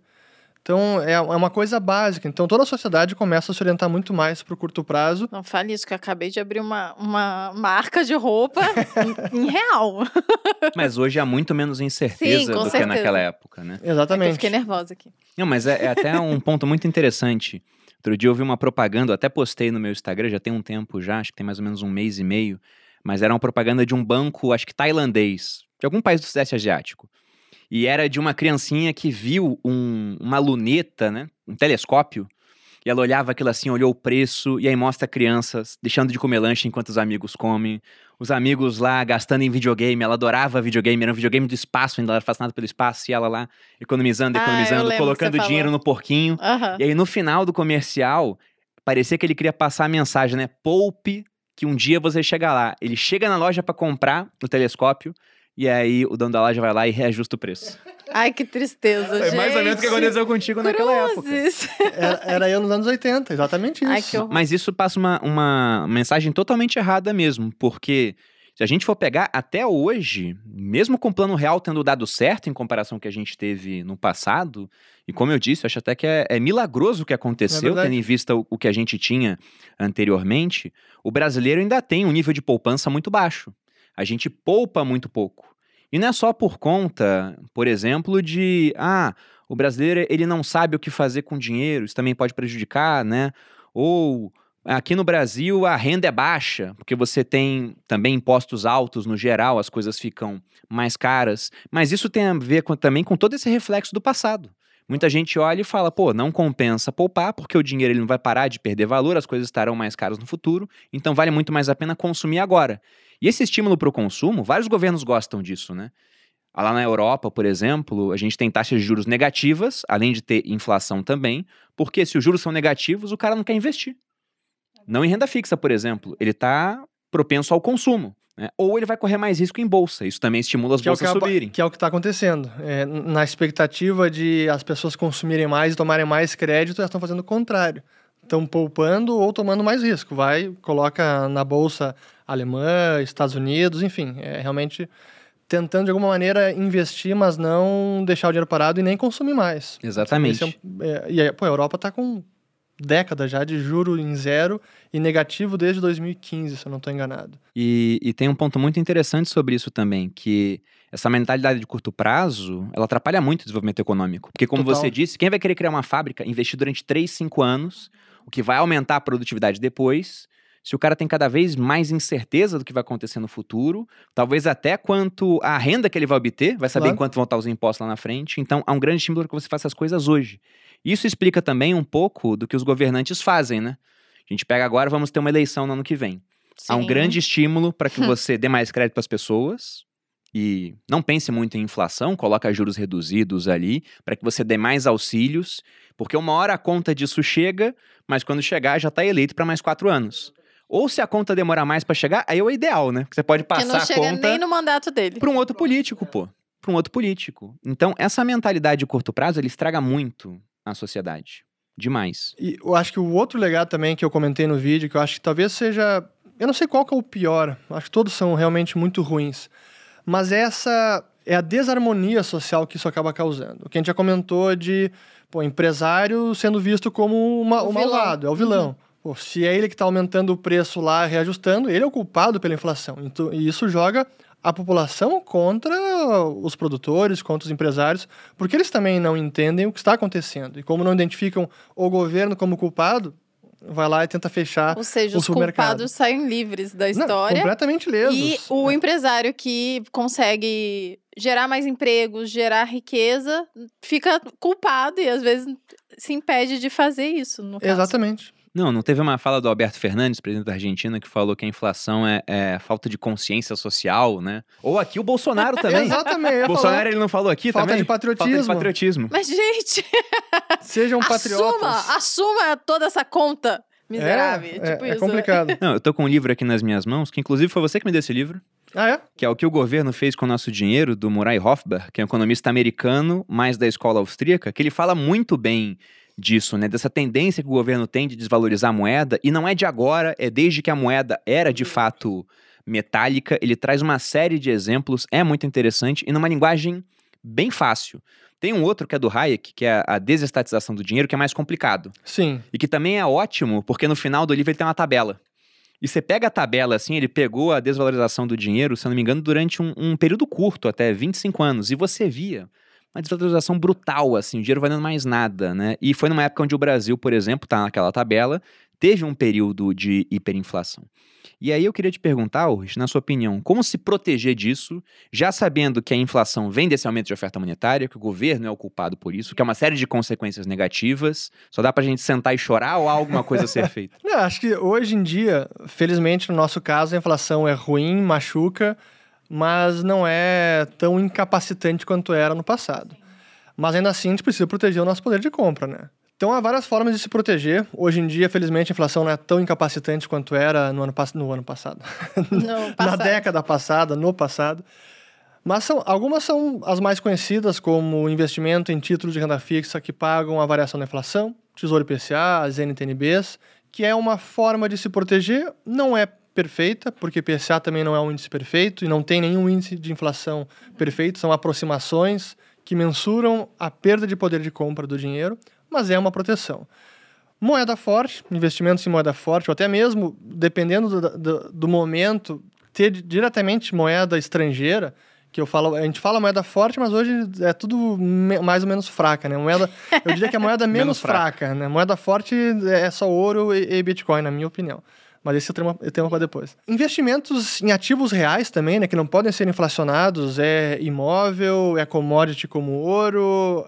Empresas também em, em ações, são boas empresas. Eu prefiro muito mais investir numa empresa que produz algo realmente útil e que vai ter uma renda e vai perdurar ao longo do tempo do que simplesmente comprar apenas título do governo, ficar financiando o governo, que eu faço com muito pesar. Ter que ficar comprando título do governo é, é ruim, dói. Mas acho que essas são algumas das formas. E sempre pensar em ter alguma diversificação e, e saber que são formas de proteção, mas que não existe uma blindagem, proteção perfeita. E claro que a gente pode sofisticar mais, né? Tirar dinheiro do país, ter ativos fora daqui, em outra jurisdição, porque a gente começa também é, imaginar cenários menos legais, para dizer assim. Porque assim, o Brasil, a gente falou do plano Collor. Cara, quem não se lembra do plano Collor, que foi um confisco em massa, da noite para o dia, da poupança da população. Um negócio que Numa não é. ne- canetada, foi isso, numa né? canetada, numa Só canetada, pra eu entender. O cara falou, vamos pegar todas as poupanças aí, o dinheiro que tá na poupança é meu. até Não só tanto de poupança. poupança quanto a tudo. corrente também. Contas tudo. também. Mas eles foram camaradas, porque eles pegaram dinheiro e depois abriram uma linha de crédito. Onde os empresários, por exemplo, que tinham que Agora- pagar folha, né? Podiam tomar recurso emprestado do governo. Entendi. Agora E algum- que eu já alguns roubei o seu empresários dinheiro, também- você pega emprestado comigo. Amor, é é um confisco, não é um roubo. Por favor, né? Um empréstimo compulsório. né? Vamos, vamos tratar as coisas como realmente são. Entendi. E além disso, também alguns empresários né, sonharam, coincidentemente também eram amigos do presidente. Vale, Ah, vale entendi, falar isso, né? entendi. É uma coincidência. É verdade. Mas eles conseguiram tirar o dinheiro num golpe de sorte logo antes. Ah, dias antes, Logo momentos antes. antes. Entendi. Mas foi assim. Colocaram um feriado bancário, e aí o, o brasileiro já estava acostumado, né, a saber que vinha alguma coisa depois de um feriado assim, e ele foi lá em uma canetada e tirou o dinheiro das pessoas. E aí você pode começar a pensar, né? Porque tem aquela frase que atribuem ao Stalin de que a morte de um homem é uma tragédia, a de milhares é uma estatística. Aí você vê Isso, ah, confiscaram de todo mundo. Mas quando você para para pensar em casos individuais, imagina o caso daquela pessoa que, por exemplo, citando algo genérico aqui, o cara, ele vendeu um imóvel e aí ele não podia deixar o dinheiro fora do banco, porque com uma inflação muito alta, você perdia dinheiro a ponto de no dia seguinte estar tá tudo muito mais caro. Então, o que acontecia naquela época era o investimento é, chamado overnight. Você colocava o dinheiro no banco no final do dia, filas imensas no banco, para tirar no dia seguinte. Então, o cara vendeu um imóvel para comprar um outro, por exemplo. Né? Às vezes deu sinal. Imagina essa situação. E aconteceu. E aí no dia seguinte, aconteceu com muita gente. Várias negociações não do Brasil. Não tinha mais o dinheiro. E então não tinha teve gente se matando. Foi uma Nossa. tragédia completa. Aí o cara veio pedir desculpa outro dia, né? É melhor do que não pedir. Mas isso resolve? É Não melhor do resolve. que eu não pedir, amor. mas, mas isso foi uma- um plano mirabolante para tentar conter os efeitos da inflação naquela Eu época. vou- depois eu vou voltar ao, ao plano Collor, que é, é interessante analisar um pouco melhor o- a ideia por trás do plano Collor. Mas voltando então, como o Brasil teve esses episódios e existe algum nível de incerteza quanto ao nosso futuro, quanto à segurança jurídica, então é bom ter uma blindagem para aqueles que podem, ter também dinheiro fora do país. Aí tá noutra jurisdição, é mais difícil do governo meter a mão. Então acho que é- essas são, são as formas, mas não tem blindagem perfeita. Sobre essa questão de ter dinheiro fora do país, por exemplo. Um ponto muito interessante, né? Você falou terras, né, imóveis vão te proteger da inflação, porque o preço do metro quadrado vai acompanhando junto, né? Quem, por exemplo, aluga tem sempre um reajuste pela inflação. Só que isso te protege desde que a inflação não entre num processo totalmente descontrolado e hiperinflacionário. Porque a gente pega hoje um imóvel lá na Venezuela, um imóvel de esquina em Caracas valia muito mais lá no início dos anos 2000 do que vale hoje em dia. Então te protege até não proteger mais. E pensando naquele ativo, que não necessariamente significa que você está tirando dinheiro do país, mas tirando o país do seu dinheiro, que que é o Bitcoin, né? essa frase apareceu no documentário da Amazon que eu vi. Foi um Pois estudante então, eu repeti essa frase, eu não sabia quem era o real autor. Foi nesse documentário? Eu vi lá, eu não É sei de se ele vocês, pegou de legal. alguém, mas, mas quando eu vi essa frase, eu falei, nossa, brilhante, né? E era a história do estudante sul- é, sul-africano, que ele começou a ler a escola austríaca, daí ele falou, caramba, né? E aí ele conheceu o Bitcoin e falou, nossa, tem tudo a ver com o que eles falavam. Até uma frase do Hayek muito conhecida, onde ele disse que de algum modo a gente precisa criar alguma coisa que o governo não possa parar. Infelizmente ele faleceu muito antes do, do Bitcoin. Mas você enxerga o Bitcoin sendo uma proteção contra esses processos inflacionários que os governos causam na moeda? Sem dúvida, e eu diria mais do que isso, porque não apenas ele é esse ativo digital escasso, então não pode ser inflacionado, e é mais escasso do que o ouro. O ouro tem reservas que não foram ainda exploradas, algumas são desconhecidas. Daqui a pouco teremos tecnologia para tirar ouro de meteoros. Então a, a oferta de ouro aumenta mais do que a do Bitcoin, que é limitada e chegará aos 21 milhões máximos e não tem como aumentar além disso. Então, sim, é um ativo escasso. Mas, além disso, é uma blindagem adicional porque dá ao usuário a real independência do seu dinheiro. O caso como o plano Collor é impossível para quem tem Bitcoin. Não existe, não tem como. A não ser que alguém bote a arma na sua cabeça e te obrigue a entregar seus bitcoins. Mas numa canetada bloquear os seus fundos, qualquer governo, exército, enfim, a maior potência mundial, não tem como fazer. Então é até uma blindagem é, adicional que acho que por isso que é uma tecnologia tão fantástica, né? Sem dúvida que o Hayek estaria muito feliz de ver o nascimento do Bitcoin. E sobre essa questão do confisco, que eu imagino que vai surgir essa dúvida, hoje já não teria mais como acontecer. Não da maneira, vale lembrar, né? Não da maneira que foi no passado, porque o presidente já não tem mais poder, teve uma emenda constitucional, se não me engano, em 2002. E para fazer esse tipo de coisa, confisco de poupança teria que passar pelo Congresso. Aí na hora que vai para o Congresso, seria noticiado. Se é noticiado, o pessoal corre para os bancos e há muito mais consequências negativas do que E potencialmente pra internet, positivas, né? né? Hoje em dia. Não, sem falar que pro A gente tem Collor um também foi veículo. suicídio político naquela época. Então, como o político geralmente pensa nos próprios interesses, acaba sendo uma coisa que não é atrativa, né? É bom frisar contas. isso, porque vira e mexe a avó do Bruno liga pra ele e fala: Ah, Meu é. filho, Toda você hora. tem certeza Isso é que trauma, não pô. tem como eles pegarem meu dinheiro no banco? Mas, mas é isso mesmo, é trauma. É é trauma. loucura, né? É, eu- o outro episódio, eu quero voltar no plano Collor para explicar o, a- o racional por trás. Mas só para contar o outro episódio que eu também mencionei no meu vídeo sobre o legado cultural da inflação, que é essas coisas que são traumas. É, isso foi em 97, 98. O meu pai, eu já tinha 17, 18 anos. já tinha conta bancária, mas não trabalhava ainda na época. E eu acho que eu tinha ficado encarregado de aplicar um recurso que caiu na conta do meu pai, não sei porquê, mas era minha responsabilidade aplicar o dinheiro. E eu deixei o dinheiro dormir na conta sem aplicar. No dia seguinte, eu levei um puta esporro do meu pai que isso é inadmissível, não pode deixar dinheiro parado na conta, porque dinheiro parado está perdendo dinheiro, não pode jamais faça isso. Mas já era 98, então não era aquela mesma situação de. Se fosse Aham. anos 80, total razão pro meu pai. Mas 98 já não era, mas era o trauma, tava lá ainda, cara, não pode dormir o dinheiro fora da, fora da aplicação é uma cagada. Não, a minha avó, além desse medo de confisco permanente, É, pra sempre ela. toda medida começou, vão confiscar meu dinheiro. Outra coisa que ela falava também, e é reflexo dessas épocas de inflação, onde a moeda, né? Tô segurando aqui pesos argentinos, teoricamente isso aqui seria um meio de troca, uma unidade de conta e uma reserva de valor, ou seja, seria capaz de preservar valor ao longo do tempo. Sim. Obviamente, deu Não errado é na mais. Argentina.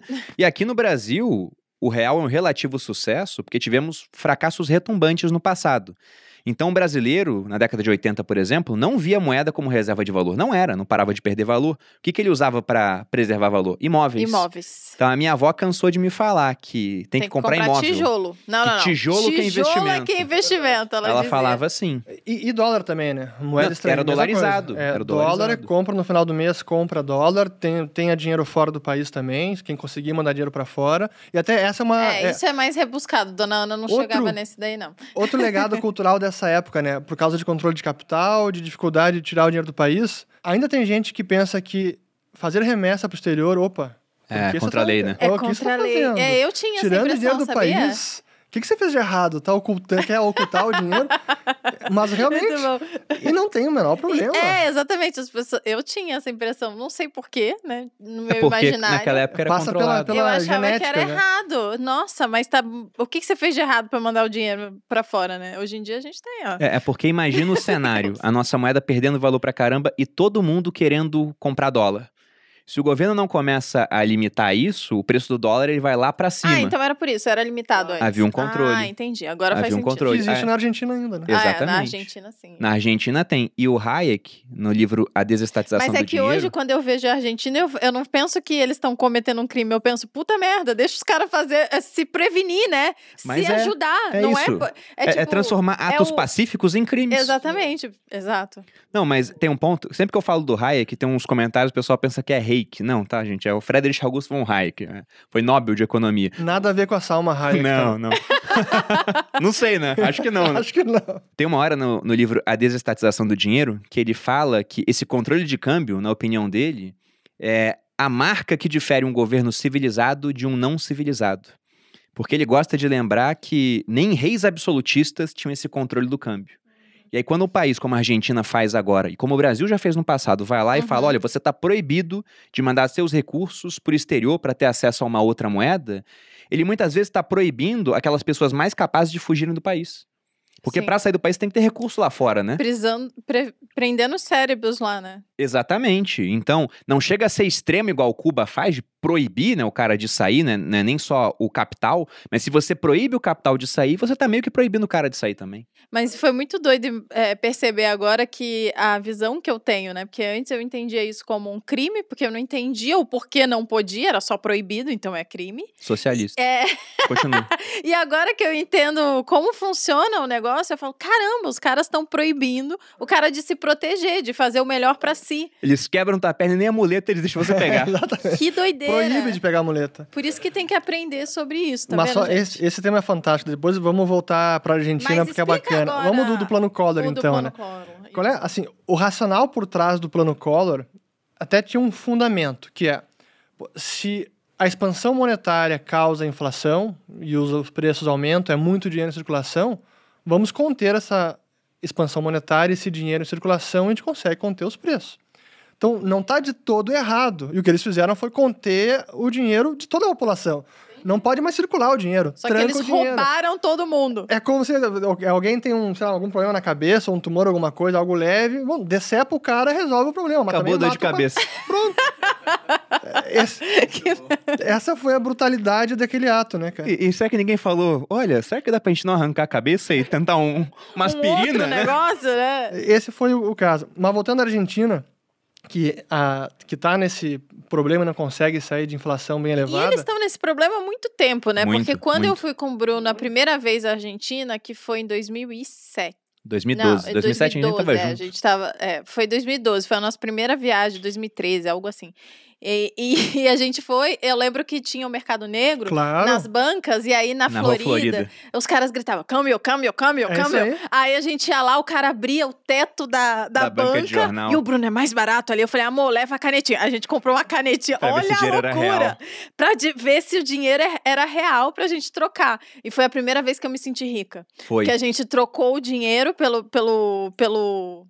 É, é no câmbio paralelo. eu não câmbio, lembro é. a cotação agora, mas imagina que com um real você comprava 7 pesos no oficial é, pesos, e no paralelo eu compraria 10. É isso aí. Aí eu E aí saí você com consumia tudo barato de pra dinheiro caramba. assim, né? Falei, caramba, tô rico. Aí eu falei, eu vou gastar. E eu sempre fui muito econômica, né? Aí eu falei, hoje eu vou gastar esse. Eu não consegui gastar, porque além de econômica, eu sou chata. Aí eu ia na loja, não, não gostei disso, só comprava o que eu gostava. E no final eu não consegui gastar o que eu tinha previsto de gastar. Foi incrível. Essa Mas sensação. eu lembro que eu fui pra Argentina em 2014, fui pra Rosário.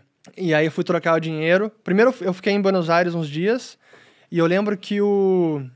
O, meu- o nome do- daquele, o, o rapaz que leva as malas pra gente no, no hotel, O maleiro. O maleiro. É. ele tava subindo com minhas malas no hotel e daí ele me chama num canto, ah, se quiser trocar dólar aqui pra você, eu troco. E aí, ah, qual é o câmbio? Ah, ele falou, ah, acho que era, na época acho que era 7 ou 8 oficial e já tava em 12 ou 13 no paralelo. E daí até não, não troquei com ele. Mas depois em Rosário, quando eu fui pra lá, num, era um colóquio bem bacana, colóquio sobre... eh, era sobre dinheiro, acho que era desesta- desestatização do, do dinheiro. Um colóquio organizado pelo Liberty Fund, que é uma instituição muito bacana que organiza isso ao redor do mundo. E esse foi em Rosário. Daí a gente estava no centro de Rosário, eu fui trocar dinheiro. E o lugar que eles trocavam dinheiro, o que me recomendaram para trocar, era num restaurante. Mas no fundo dos restaurantes. E era fora do horário, tipo, era, sei lá, três ou quatro da tarde, restaurante já sem nenhum cliente. E aí passava por, pelo, a porta principal e deu, cara, não, vai lá no fundo lá. Aí você vai andando no fundo, aí chega no fundo, tá um cara sentado na mesa sozinho, assim, cara, estilo mafioso. É Você se sente É. como? Você é um criminoso. Você, cara, onde é que eu tô me metendo? Aham. E aí tá lá o cara sentado assim, bom, e agora o que você quer fazer? Ah, quero trocar aqui 20 dólares. Só isso. Só trocar o dinheiro, pô, mais nada. Não quero comprar droga nem nada, só isso. E aí, realmente, um câmbio muito mais. Um câmbio real, paralelo. Mas é esse o que o Bruno falou, né? Um ato que é plenamente pacífico, onde não há nenhum crime, ninguém está sendo lesado, mas você é obrigado a participar dessa experiência que parece que você é um criminoso. Exato. Você está praticando uma contravenção. É, mas, é, e ainda persiste. Eu estou olhando aqui o, o site do o preço Dollar Blue, que é o dólar paralelo, como eles chamam na Argentina, que agora está em 182 para venda e o oficial acho que está em 95 ou 100. Praticamente o dobro. É, porque agora tá mais proibido do que na, naquela Sim, época, piorou. né? E a Argentina tá pior das pernas também, né? Pensa que era mais ou menos esse o câmbio mesmo, 1 para 7, 1 para 10 na época que a gente foi. Isso em 2012, então, Agora numa tá década. 109 ah, pa- um pra 90? O oficial. É, o oficial, o, da- paralelo 1 para o, 180. O real, que eu digo, né? Ah, não, dólar isso aí, né? Um dólar? É. Um, o dólar. Então, pra real é diferente, divide por 5 aí. Mas mesmo assim, olha o quanto avançou. E até um recado de que a inflação muitas vezes não é linear, né? É claro. aquela frase do Milton Friedman que fala que a inflação é um problema monetário, mas a hiperinflação ela pode vir por aspectos políticos. E lá, a política usa e abusa da, da regulação que eles podem ter sobre a economia, uma série de medidas horríveis, como o tabelamento de preços, e aí os preços explodem. Mas, Urich, aproveitando essa, essa pauta de Bitcoin que você citou, você enxerga um mundo através dessa competição que pode existir entre um dinheiro privado e um dinheiro estatal, onde a gente teria uma ausência de inflação, talvez até de maneira mais estrutural, né? As coisas ficando cada vez mais baratas, um processo deflacionário. Porque se a gente for pensar, até na época do, do lastro ouro, por exemplo, você tinha uma inflação porque havia descoberta de novas minas de ouro, então havia um aumento de oferta monetária, mas era sempre um aumento pequeno. E se a economia se tornasse mais produtiva, com mais bens e serviços, isso sendo mais ofertado, o aumento disso sendo maior do que o do dinheiro, então a tendência era que o dinheiro comprasse cada vez mais coisas. Você vê isso acontecendo novamente? É, no curto prazo, difícil. E talvez nem nas nossas vidas a gente vai ver uma economia com dinheiro que mantém realmente estabilidade de poder de compra, e não estabilidade do crescimento da taxa de inflação, que é o que hoje eles chamam de estabilidade de preços. Mas para usar o exemplo do ouro, é interessante como quando a gente vivia no padrão ouro, ou até mesmo na prata, durante décadas e séculos, realmente havia uma estabilidade de preços no longo prazo. Alguns anos eram anos inflacionários, mais descoberta de ouro ou mais crédito bancário na praça, isso fazia com que os preços aumentassem, mais dinheiro circulando. Mas esses episódios eram autocorrigidos por anos depois de deflação. Então a gente consegue ver, e tem um gráfico do Banco da Inglaterra muito interessante, de 800 anos do nível de preços. E a gente vê que de 1200 até 1971, praticamente, ou 1930, quando confiscaram o ouro nos Estados Unidos, ou forçaram a entregar por um preço X, a gente tinha anos de inflação, anos de inflação, anos de inflação, anos de inflação. Então o índice de preços era realmente estável. E aí chega o século XX e esse indicador faz assim, ó, pá, é uma pancada para cima porque a gente só tem taxa de inflação. Não tem mais esses episódios de correção de deflação. Então, respondendo à pergunta, é, é difícil a gente vislumbrar que isso possa acontecer tão cedo, porque nenhum governo quer abrir mão da emissão monetária. Essa que é a verdade. E, além, eu vou além, né? não é apenas abrir mão, mas proíbe qualquer concorrência. E foi que acontece desde sempre, não, não é permitido a concorrência monetária. E o Bitcoin existe só porque não é possível pará-lo e porque ele ainda não é percebido como um real concorrente para as moedas estatais. Até hoje, economistas acham que isso é um grande devaneio de libertário, de geek, que não vai ter futuro e que não tem como ser moeda. E por isso que até hoje é não ignorado, mas talvez subestimado. Subestimado. Mas difícil a gente ver nas nossas vidas, talvez, um mundo onde a economia cresça e os bens e serviços vão ficando mais baratos ano após ano. Que é o, normal, como você explicou, né? O crescimento econômico ele é deflacionário por definição. Que é outra coisa que se ensina muito errado nas faculdades, todo mundo aprende, ah não, a gente precisa de é, a inflação é importante para a economia crescer. Tem até educador financeiro que eu já vi falando isso já. Gente. É, mas e é justamente o oposto. Se a gente imagina que crescimento econômico significa você produzindo mais, ter uma abundância maior de bens e serviços, é de se esperar que então os, os preços vão cair. Fique mais barato. Essa, essa é a, a, a resposta natural. Mas isso só não acontece porque o outro lado da equação, que é o dinheiro, está aumentando cada vez mais e num ritmo maior do que a produtividade da economia. Por isso a gente tem essa inflação. E a inflação só não é pior porque a gente está muito mais produtivo hoje, né? Claro. Porque a gente pega mesmo com esse, esse outro tanto, ponto importante. Pois é, de aumento de oferta monetária. Você pega, por exemplo, no passado, com 30 reais você comprava um CD, agora com 9,90 você assina uma plataforma de streaming que te dá acesso a músicas ilimitadas. Com 30 Perfeita reais você essa... alugava Perfeita. três vídeos e tinha que rebobinar a fita ainda, você não pagava multa. Hoje você paga um Netflix ou um Amazon Prime. Muita fita rebobinei. Pois é, e, e você consegue acesso a um Todos acervo ilimitado os de conteúdo. que você quiser. Praticamente. Então, por conta disso, devido a esse avanço tecnológico, vários preços ficaram mais baixos, apesar das tentativas do governo de deixar tudo mais caro através do aumento de oferta monetária. Esse é um outro argumento pelo qual a gente entende como os índices de inflação são muito deficientes. Sim, por isso que eu digo que é a melhor aproximação que nós temos para mensurar a perda de poder de compra do dinheiro. Mas não há, não há nenhuma métrica que vai, vai conseguir expressar com exatidão essa perda de, de poder de compra da moeda. Nenhuma. Porque o que o dinheiro compra, o, o poder de compra da moeda é tudo aquilo que ele pode comprar. E como ele pode comprar é bens, são ativos, imóveis, mercadorias, não tem um único indicador que vai conseguir exprimir isso, expressar isso, até porque muda para cada pessoa, né? Então, uhum. como a gente uhum. falou antes.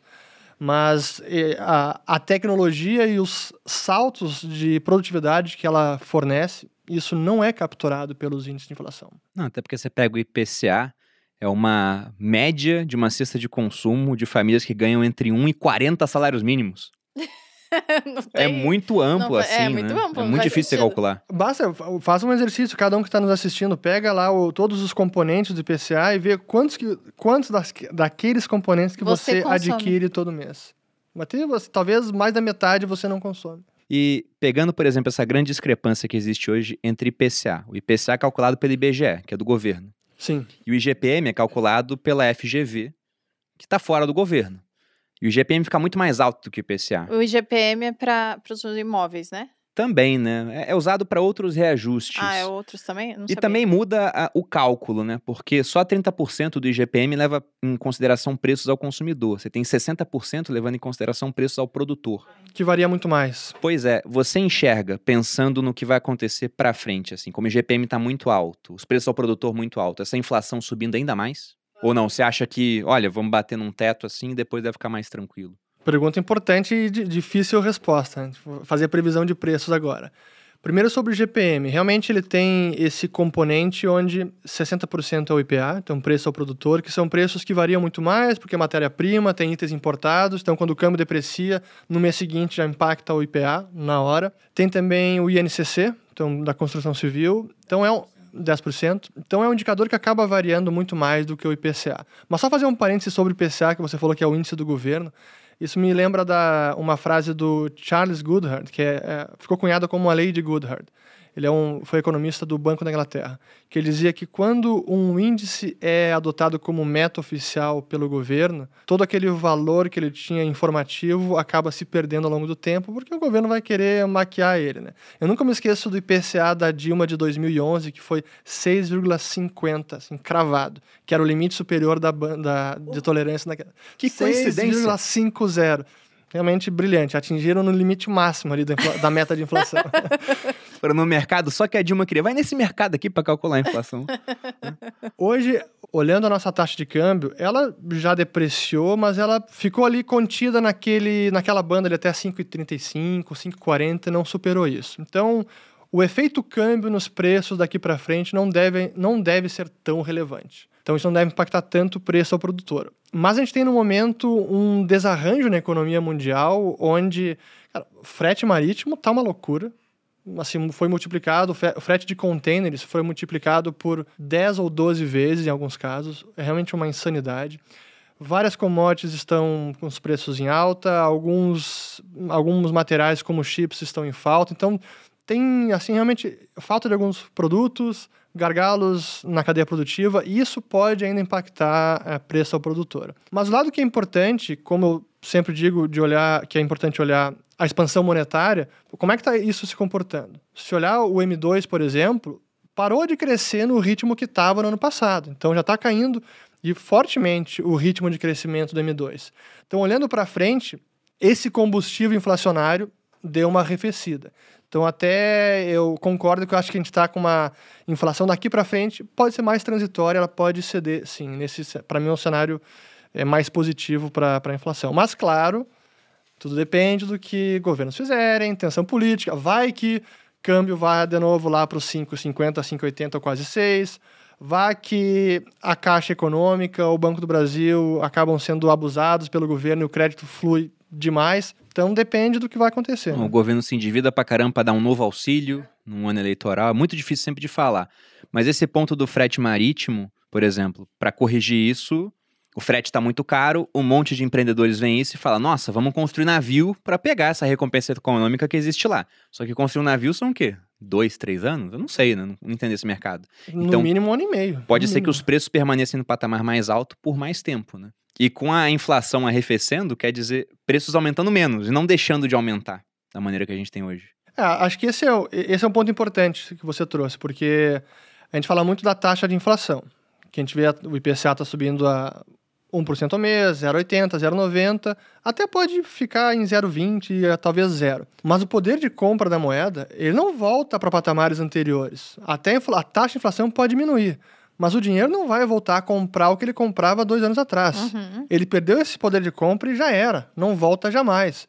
Por isso que agora eu tenho começado, até eu adotei isso como prática. Sempre que sair o IPCA, eu não vou botar o gráfico do IPCA, vou botar o gráfico do poder de compra do real. Porque cada nova leitura do IPCA vai mostrar mais um recorde de perda de poder de compra do real. Ou seja, é mais uma mínima histórica do valor da nossa moeda. E o real já perdeu mais de 85% do poder de compra, né? Exato. E a nossa melhor moeda. E a nossa melhor moeda. Que tristeza, Jesus. Bom, Vamos encerrar com esse mercado animador, não é mesmo? eu vou deixar uma última pergunta aqui pro Urris. Pensando no futuro, o real tem 27 anos. Você enxerga a existência do real por mais 27? Ou você acha que Pensando até Nossa, na é, qualidade dos até eu políticos fiquei- brasileiros, né?